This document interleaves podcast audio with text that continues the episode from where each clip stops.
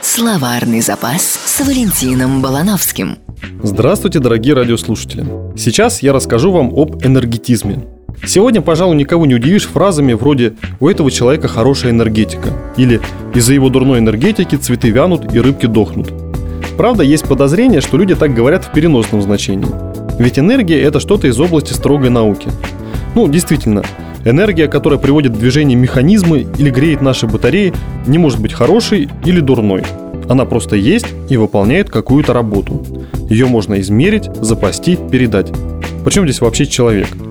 А между тем, хорошо знакомая нам со школы скалярная физическая величина – энергия – имеет очень давнюю и очень ненаучную историю.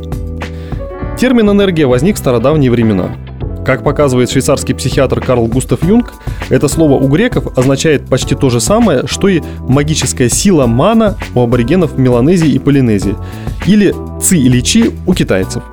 Другими словами, представления о ментальной, сексуальной, магической энергии возникли гораздо раньше, равно как и слова их обозначающие, чем термо- или электродинамика.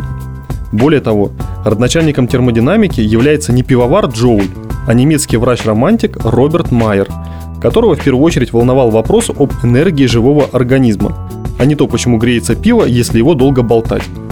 Именно идеалист Майер раньше других сформулировал первое начало термодинамики. Он же является родоначальником философского энергетизма, учения, согласно которому все на свете – это результат трансформации различных энергий.